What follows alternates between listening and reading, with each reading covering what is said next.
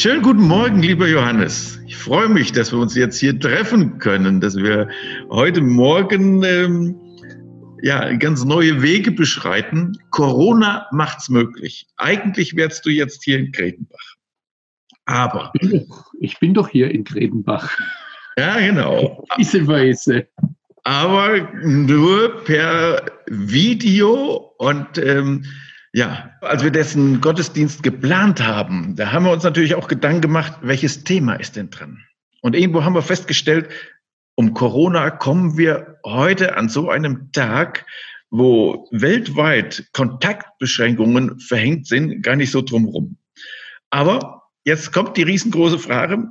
Ähm, Krise hat immer zwei Seiten. Die eine Seite, die Einschränkung. Aber Gibt es da auf der anderen Seite nicht vielleicht auch was Positives in so einer Krise? Hast du vielleicht Zusammenhänge festgestellt, wo wir gerade jetzt Bibel und Glauben wieder mehr hinterfragen, wo wir vielleicht mehr diesen Kontakt mit Gott suchen? Also, ich möchte mal so sagen, wenn wir eine Corona-Krise brauchen, um ganz Deutschland miteinander oder gemeinsam beten zu lassen, dann steht es schrecklich um uns. Weil den Gott der Bibel, den ich kennengelernt habe, ich weiß, dass es so christliche Theorien gibt, gerade auch wenn es um Israel geht, dass Israel noch viel Schweres erfahren muss, bis sie dann erkennen. Aber guckt mal genau rein. Der Gott der Bibel, er ist Liebe, sagt uns die Bibel, nicht nur das Neue Testament. Und er möchte eigentlich nicht uns hinprügeln, dass wir dann sagen, so jetzt, was ist los mit dir? Sondern er, er möchte, dass wir aus Liebe zu ihm kommen, dass wir ihn Vater nennen, dass wir die Gemeinschaft mit ihm suchen, weil das das Wichtigste in unserem Leben ist. Nicht, weil wir nichts mehr anderes haben. Also von daher, ich, ich gehe jetzt eigentlich aus einer ganz anderen Position los. Für mich ist, so wie ich das sehe, wie ich das erlebe, ist der lebendige Gott mein Vater. Und er ist nicht nur mein Vater, er ist derjenige, der alles in der Hand hält. Also ich glaube, dass kein einziger dieser Viren, kein einziger, von dem ein Kranker, ich weiß nicht, wie viele Millionen in sich hat oder Tausende, ja, kein einziger sich auch nur einen Millimeter weit bewegen kann, ohne dass Gott das zulässt.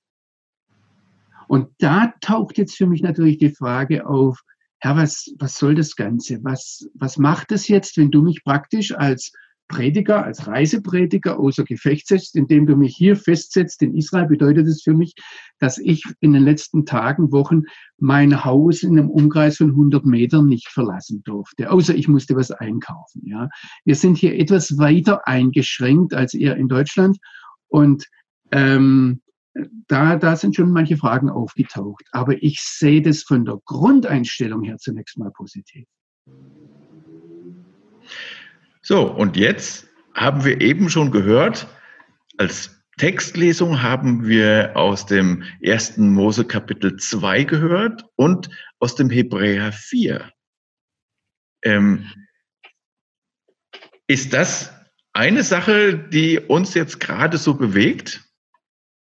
Also der Grund oder der Ursprung für diese Predigt jetzt auch, für diesen Gottesdienst war, dass du mich gefragt hast, Johannes, was liegt dir denn jetzt auf dem Herzen? Was liegt, was bewegt dich?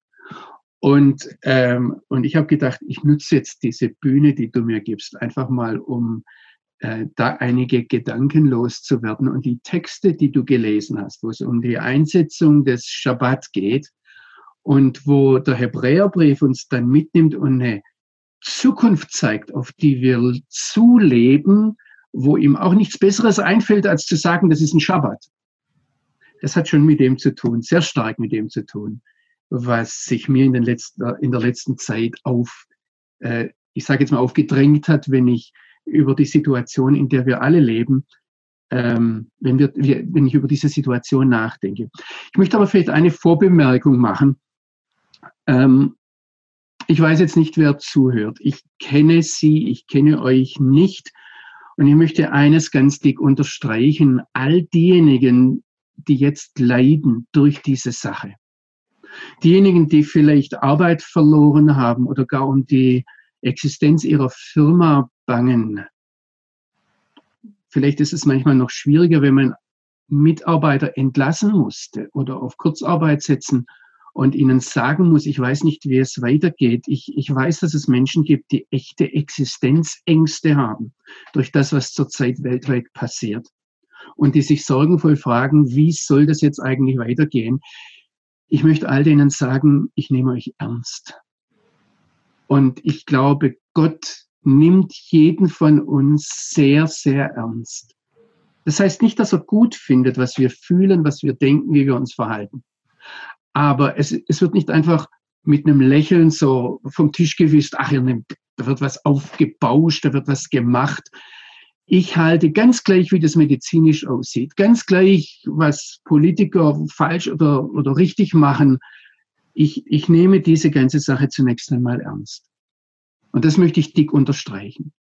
Eine zweite Sache, die mir da wichtig ist, wir kommen jetzt von vor einer Woche von Ostern her. Und die Botschaft von Ostern ich weiß, für uns Menschen, die wir am leeren Grab stehen, sagen, ah, der Tod ist besiegt. Aber die Botschaft von Ostern ist eigentlich noch viel breiter. Sie sagt, die Perspektive Gottes ist die einzig realistische.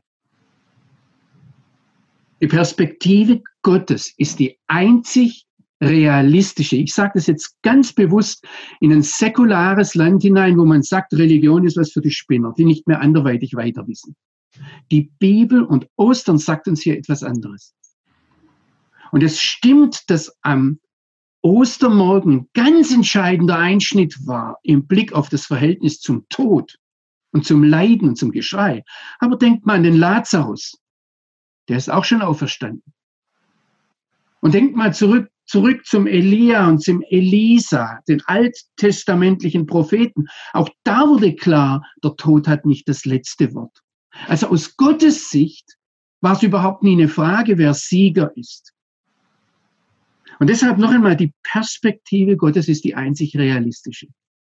Wenn jetzt unsere Politiker kommen, und ich gehe da bis zur Frau Merkel hin und vielleicht bis zum Herrn Trump, dann müssen wir sehen, aus der Perspektive Gottes sind das Ganze, was diese Politiker beschäftigt, sind das alles Sandkastenspiele.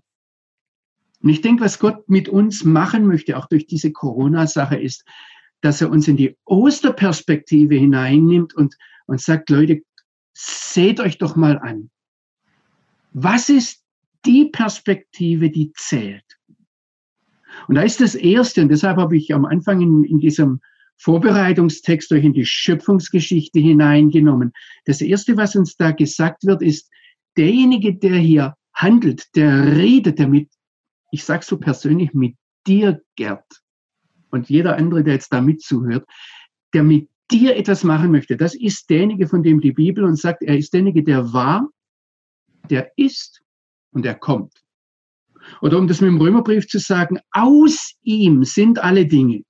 Er hat alles geschaffen. Es gibt nichts auf dieser Erde, das er nicht geschaffen hätte. Es gibt nichts, das aus seiner Sicht außer Kontrolle wäre. Durch ihn ist alles, also auch diese Corona-Sache.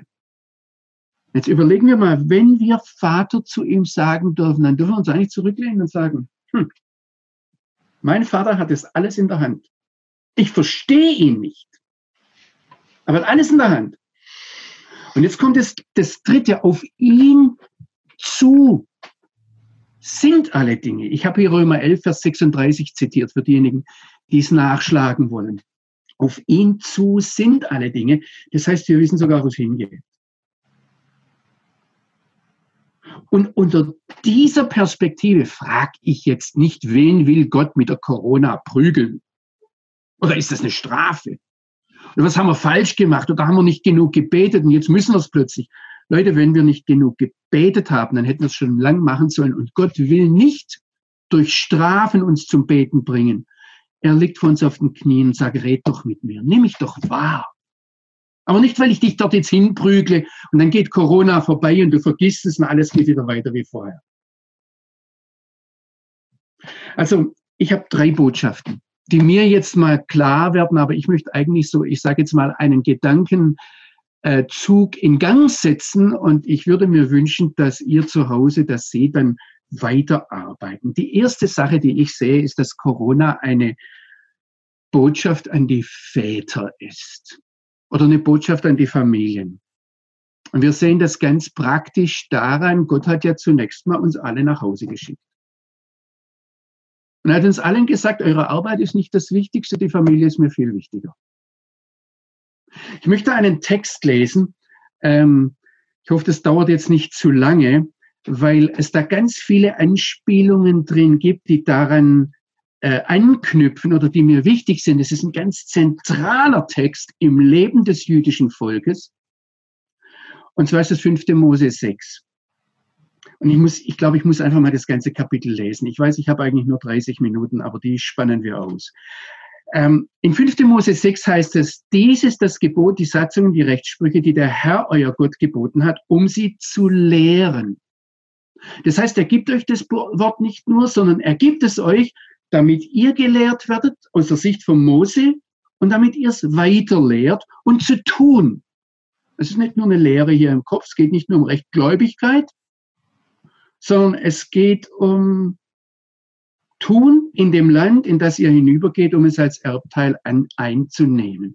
Damit du fürchtest den Herrn, deinen Gott. Haltet das mal fest mit der Gottesfurcht, das ist eine ganz wichtige Sache. Die taucht auch immer wieder auf und ich denke, dass auch das auch eine Botschaft von Corona ist. Wen fürchten wir? Jetzt geht es aber hier weiter, Vers 2, zu bewahren alle seine Satzungen und Gebote, die ich dir gebiete, dir, deinem Sohn und Enkel. Ich habe gesagt, es ist eine Botschaft an die Väter, alle Tage deines Lebens, damit lang würden deine Tage. Das heißt, Gott hat das im Blick, dass es uns gut geht, dass wir lang leben. Nicht, ich hau jetzt eins rein und ich mag viele Leichen, deshalb schicke ich Corona. Ja, also man kann das ja jetzt, wir dürfen das heute nicht so salopp sagen, ja, aber das ist ja die große Angst. Ist das nicht eine Seuche, die uns unter die Erde bringt? Da sehen wir aus der Perspektive von Ostern her, der Tod ist nie der Endpunkt, sondern immer nur ein Doppelpunkt. Und jetzt kommt es weiter, du sollst hören, Israel, und bewahren, um zu tun, was für dich gut ist, damit ihr sehr viele werdet, wie der Herr, der Gott deiner Väter dir zugesprochen hat. Ein Land, das fließt von Milch und Honig. Und jetzt kommt dieses bekannte Glaubensbekenntnis Israels, das jeden Tag, in jedem Synagogengottesdienst gebetet wird. Shema Israel Adonai Eloheinu. Adonai hat. Höre Israel, der Herr unser Gott ist einer. Liebe den Herrn, deinen Gott, mit deinem ganzen Herzen, mit dem ganzen Leben, mit deinem ganzen Innern. Diese Dinge, die ich dir heute befehle, sollen auf deinem Herzen sein. Präge sie. Da steht eigentlich im Hebräischen nur zwei Worte, Veshinan Tamle Vanecha. Ich muss das, wenn ich das übersetzen möchte, dann muss ich sagen, präge sie deinen Söhnen das immer wiederholend ein. Rede über sie, wenn du in deinem Haus sitzt, wenn du auf dem Weg gehst, wenn du dich hinlegst, wenn du aufstehst. Binde sie als Zeichen an deine Hand. Ich habe im Kopf angefangen. Das zweite, sie sollen Merkzeichen zwischen deinen Augen sein.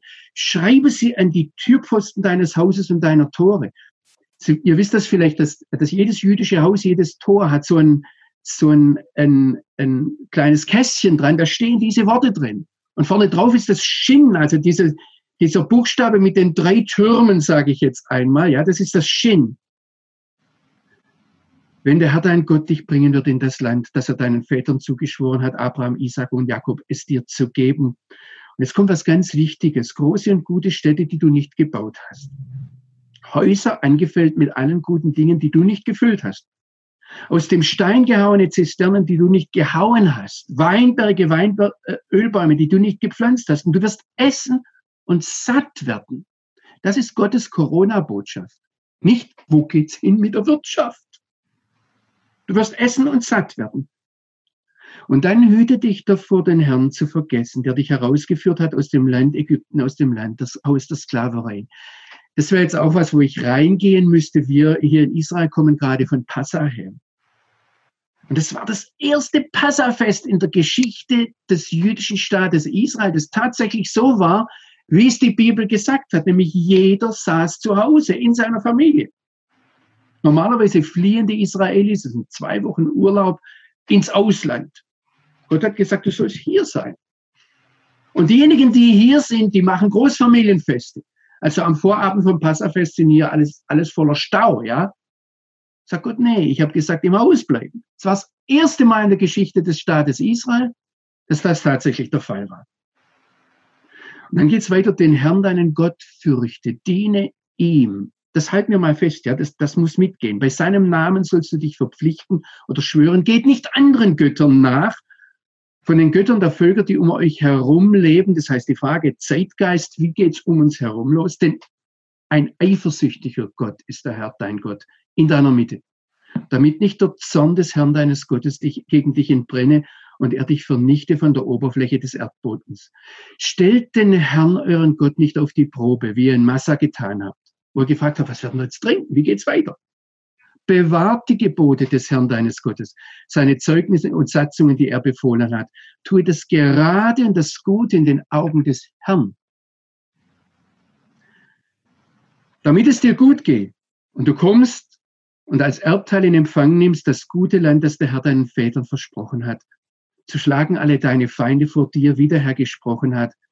Und dann geht's weiter, wenn dein Sohn dich morgen fragen wird, was hat es mit diesen Zeugnissen, Satzungen, Rechtssprüchen auf sich, die der Herr, unser Gott, uns befohlen hat, dann erzähle deinem Sohn, wir waren Sklaven in, des Pharao in Ägypten. Aber der Herr hat uns mit starker Hand herausgeführt.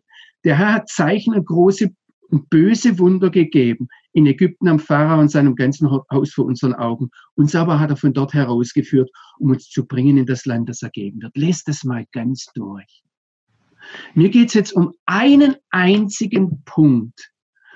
Corona oder durch Corona Gott hat uns in die Häuser geschickt, um uns zu sagen, ihr Väter, das Eigentliche passiert nicht in der Gemeinde, nicht in eurer Arbeit, sondern zu Hause. Was ich von euch möchte, ist, dass ihr euren Söhnen, euren Töchtern das beibringt. Ich möchte es einmal so sagen, aus der Sicht Gottes passiert das Eigentliche in unseren Familien. Nicht in der Gemeinde, nicht in der Jugendarbeit, in der Familie. Und was in der Familie nicht passiert, passiert gar nicht. Und wenn wir als Väter versuchen, das an irgendwelche Prediger oder Pastoren oder Pfarrer oder Priester zu delegieren, das funktioniert nicht. Da wird Gott ganz klar sagen, dass ihr nicht mehr in die Kirche könnt. Momentan, da habe ich mir was dabei gedacht. Geht und tut das. Und ich sehe jetzt die lieben Schwestern da sitzen mit einem breiten Lächeln, nicht zu breit, ja, wir können sie auch nicht sehen. Und denken, jetzt sagt das endlich mal den Herrn.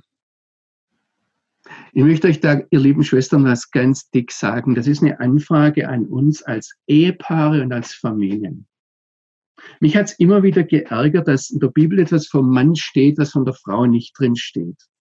Das erste Mal, wo Gott sich den Mann angeguckt hat, da hat er festgestellt, er ist hilflos, der kann nicht. Und dann macht er ihm eine Hilfe. Das sagt doch von euch Frauen nie, dass ihr hilflos seid. Eigentlich ist es gemein.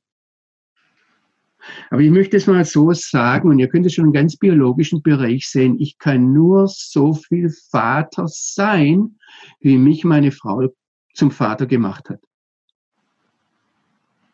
Jetzt kommt vielleicht der eine oder andere und sagt, ja, wir haben ja gar keine Kinder. Gott hat uns das verwehrt. Ich meine das jetzt auch geistlich. Ihr lieben Schwestern, und ich meine jetzt nicht, dass ihr die Männer ehren sollt, alle Männer, ja. Das ist ja bei den Männern dasselbe. Die sind Frauenversteher für alle Frauen, außer für ihre eigene.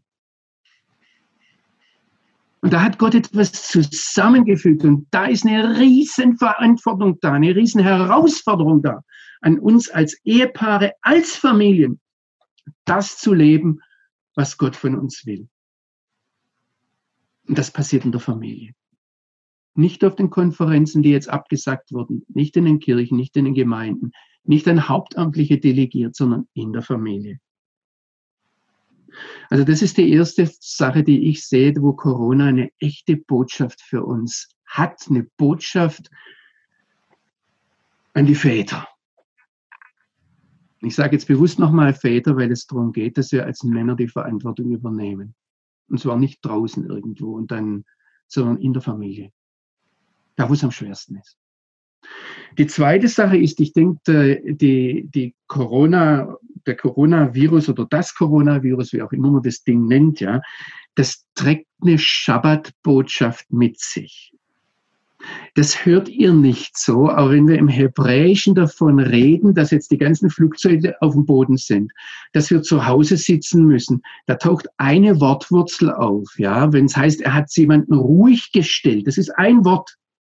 Und das ist immer das Wort Schabbat.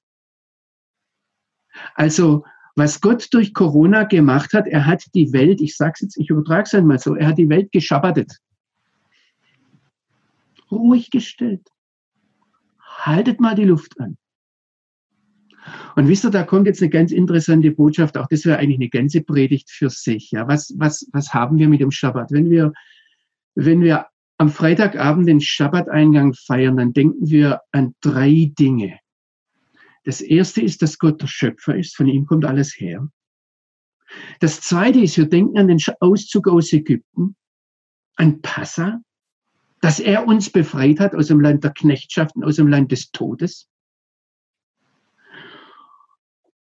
Und das Dritte ist, dass wir einen Unterschied machen sollen zwischen dem Schabbat und den Tagen, zwischen heilig und unheilig. Und jetzt denkt mal hinein in unsere christlichen Gemeinden, in unsere christliche Theologie. Wir haben eigentlich alles dran gesetzt, um den Schabbat kaputt zu machen theologisch wegzuerklären. Man soll nicht drüber streiten, man soll alle Tage dem Herrn halten. Stimmt, alle Tage als Schabbat. Ich hatte mal einen Chef, da habe ich in einem frommen Werk gearbeitet, äh, der hat gesagt, ja Johannes, du arbeitest fünf Tage für dein Gehalt und zwei Tage für den Herrn. Und er hat gedacht, sieben Tage für mich. da wurde ich so richtig gerufen und jetzt und musste mich fragen, ja, und was, was, was, wie, wie, wie setze ich jetzt meine Maßstäbe? Bis mir klar wurde, der Schabbat ist eine Schöpfungsordnung. Das ist kein jüdisches Gesetz. Das ist eine Schöpfungsordnung, wie diese Ordnung seid fruchtbar und mehret euch. Mit dem einen Unterschied, den Schabbat hat er uns vorgemacht. Den hat Gott selbst gehalten. Und jetzt, jetzt möchte ich, möchte ich da, ähm, es ist ja im, im, im biblischen Denken nicht nur der Schabbat alle sieben Tage ein Tag, sondern in 3. Mose 25 heißt es dann, wenn du in das Land kommst, dann soll das Land alle sieben Jahre dem Herrn einen Schabbat halten. Dem Herrn einen Schabbat halten. Und dann gibt es diese Zählung, dass es heißt, du sollst sieben Jahrwochen zählen. Also sieben mal sieben Jahre, dann kommt das Jubeljahr.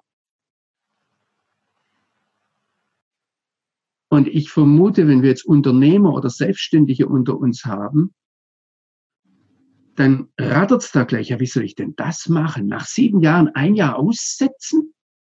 Und das ist genau die Frage, die schon in 3. Mose 25 auftaucht. Ja, was, was werden wir dann essen? Und versteht er gern, und vielleicht wird der andere vorher schon gesagt haben, ja, aber ich kann mir den Schabbat nicht leisten, diesen einen Ruhetag, weil meine Arbeit sich durchzieht. Und das ist genau der Punkt, die Botschaft des Schabbats. Jetzt setz dich hin, halt die Luft an. Es bist nicht du, der so wichtig ist, dass er dauernd ständig arbeiten muss. Es bist nicht du, der deine Familie ernährt, sondern ich, der Herr, bin es. Und was Gott im Blick auf das Schabbatjahr sagt, ist, als diese Frage auftaucht, was werden wir dann im siebten Jahr essen? Dann, ist es Gott, der daran erinnert, es kommt noch ein achtes Jahr. Also ihr müsst ja dann im achten Jahr, da habt ihr ja auch nichts, da müsst ihr ja aussehen und erst im neunten Jahr. Da hat ja der, der, der schöne Unternehmer oder Selbstständige gar nicht dran gedacht und sagt, uh, ist ja viel mehr. Und er sagt uns 3. Mose 25, lest den Text dann mal in Ruhe durch. Er sagt, da sagt Gott, ich werde meinem Segen befehlen. Und wisst ihr, was immer drin kommt in diesen ganzen Texten, sei es in 5. Mose 6, sei es in 3. Mose 25, kommt immer wieder drin, fürchte den Herrn, fürchte den Herrn, fürchte den Herrn. Und wisst ihr was, an der Frage des Schabbats zeigt es sich, wer unser Gott ist. Denn wen wir fürchten, das ist unser Gott. Und wenn wir fürchten, dass die Wirtschaft jetzt wegen Corona den Berg runtergeht, wenn wir fürchten, dass meine Existenz gefährdet ist, wegen der Corona, weil die Wirtschaft kaputt ist, weil ich meine Arbeit verloren habe, wenn wir die Wirtschaft fürchten oder wenn wir fürchten, dass der Euro kaputt geht, ich höre da so allerhand Dinge, dann ist der Euro oder die Wirtschaft unser Gott. Was Corona macht, es zieht uns aus. Ich möchte nochmal das sagen, was ich am Anfang gesagt habe. Ich nehme diese ganzen Existenzängste ernst. Das heißt aber nicht, dass sie richtig sind. Vielleicht stellt Gott uns ganz klar dar, sagt, ihr habt den Schabbat vernachlässigt. Jetzt bringe ich euch alle mal dahin, dass ihr ihn halten müsst. Und jetzt sage ich etwas ganz Gewagtes. Ihr werdet sehen, es geht weiter. Die Welt liegt nicht daran, dass eure Flugzeuge fliegen und eure Wirtschaft funktioniert. Es geht weiter, weil ich diese Wirtschaft, diese Welt, das Ganze in der Hand halte. Und damit komme ich zum dritten. Corona zeigt uns unsere Begrenztheit, unsere eigene Begrenztheit.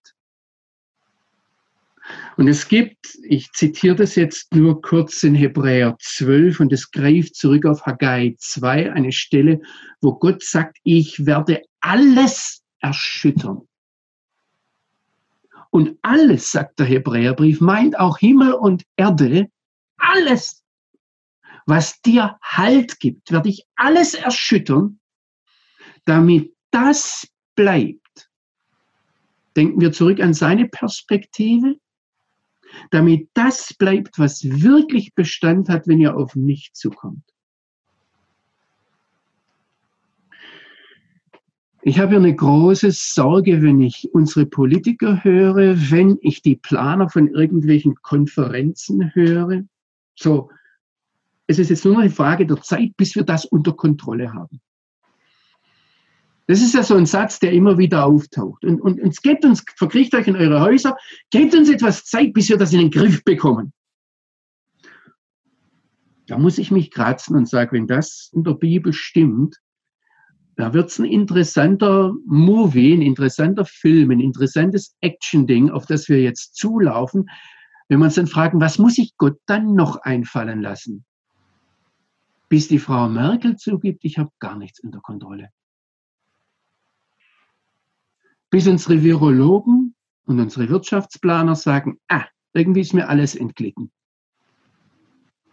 Bis sie anerkennen, dass es nur einen gibt, der alles unter Kontrolle hat. Ich habe das vor einiger Zeit von einem Bruder, der nicht mehr lebt, gehört, dass wir Menschen drei Bedürfnisse haben. Drei Grundbedürfnisse, die jeder Mensch hat. Das erste ist das Bedürfnis nach Sicherheit. Wir wollen ein Umfeld haben, wo wir uns wohlfühlen, wo wir wissen, was passiert. Wir wollen wissen, wie es weitergeht. Wir wollen wissen, wo ist meine Lebensgrundlage. Wir wollen wissen, äh, nicht nur, dass ich jetzt, also das mit dem täglich Brot heute, ja, das beten wir zwar im Gottesdienst, aber sobald wir raus sind, fragen wir, wie viel ist noch auf dem Sparbuch?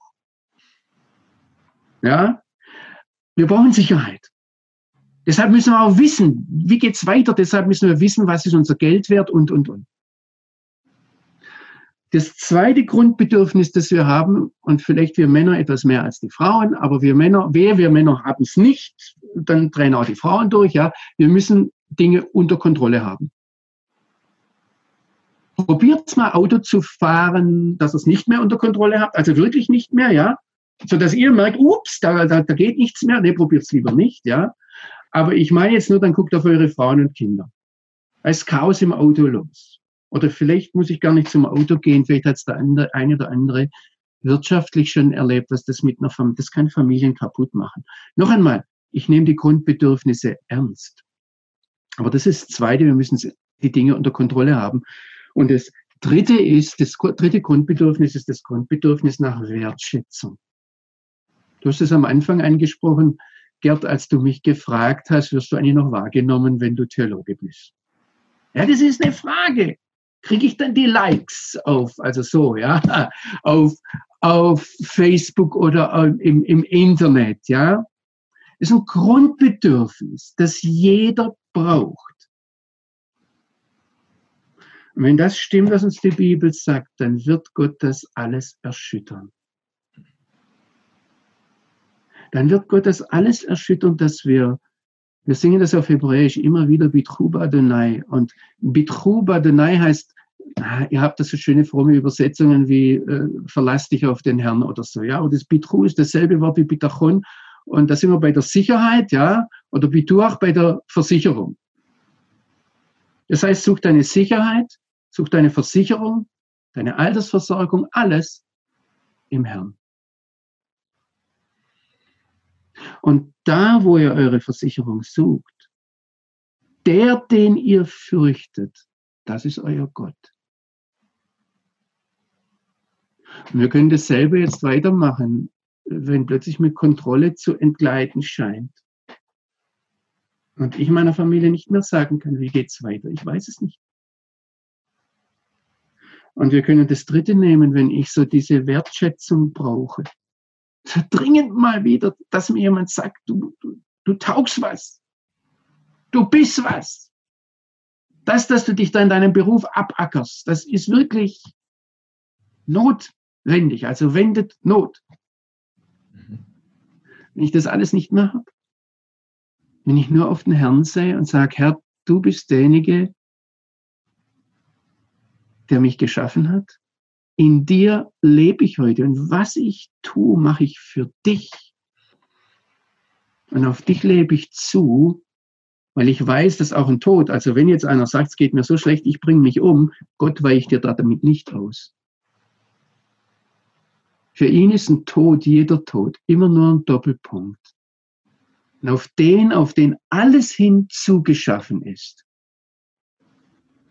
für den ist auch Suizid keine Selbst, also keine Fluchtmöglichkeit. Aber jetzt dreh doch mal das Negative rum. Wir brauchen es doch gar nicht, weil er uns hält. Und sind nicht nur die Viren, steht in der Bibel, dass alle Haare auf dem Kopf gezählt sind. Bei mir ist das relativ einfach. Ähm, bei dir, Gerd, nicht ganz so einfach. Ja, bei manchen sehr viel schwerer, aber Gott kennt alle Haare. Es fällt nicht ein Haar ohne dass er es will. Wenn wir raussehen, die Vögel ansehen, sie säen nicht, sie ernten nicht. All das ist, das ist eine Grundbotschaft der Bibel. Und ich habe den Eindruck, dass Corona uns diese Grundbotschaft der Bibel so ins Leben hineinknallt. Ich möchte noch eines, ich möchte noch eines zum Abschluss lesen. Ich habe hier einen Artikel aus der Welt, den hat Henrik Broder geschrieben, und zwar ist es am 3. März erschienen. Henrik Broder ist Jude, ist, kommt von Holocaust-Überlebenden her, der ist eigentlich jeder Gläubigkeit völlig unverdächtig. Aber er schreibt einen Artikel, das Coronavirus ist der Beweis, dass es Gott gibt. Und dann schreibt er drin, in der Welt, am 3. März, seit kurzem glaube ich, dass es Gott gibt. Also vorher hat er es nicht geglaubt. Ich kenne ihn persönlich. Ich weiß, dass er da eigentlich, also von allem Gläubigen, da war ich immer der Depp, ja. Jetzt kommt er und sagt, ich glaube, dass es Gott gibt. Ich kann ihn sogar beweisen. Bis jetzt schien Gott ein cooler Typ zu sein, den kaum etwas aus der Ruhe bringen konnte. Ich fasse den Artikel kurz zusammen. Er bringt hier Dinge, die Gott nicht aus der Ruhe gebracht haben. Und dann sagt er, aber jetzt ist Gott die Faxen leid. Wir sind Gott zu nahe gekommen. Wir haben angefangen, selbst Gott zu spielen. Wir haben seine globale Richtlinienkompetenz verletzt. Wir sind hochmütig geworden und Hochmut kommt vor dem Fall. Sag nicht ich, sag nicht die Bibel, sagt Henrik Broder. Wir haben den Zufall abgeschafft und ihn durch Planungssicherheit ersetzt. Europa soll bis zum Jahr 2050 der erste klimaneutrale Kontinent werden, sagt Frau von der Leyen. Und die muss es ja wissen. Und sie will es so. Und Henrik Broder sagt, und ihr Wille ist Gesetz. Wir sprechen kein Tischgebet, schreibt Henrik Broder, beten aber Greta und die Wissenschaft an. Unsere Gotteshäuser sind leer Unsere Autobahnen sind voll. Und eines Tages hat Gott beschlossen, dass es so nicht weitergehen kann. Auf jedem Schiff, das dampft und segelt, gibt es einen, der die Sache regelt. Und das bin ich.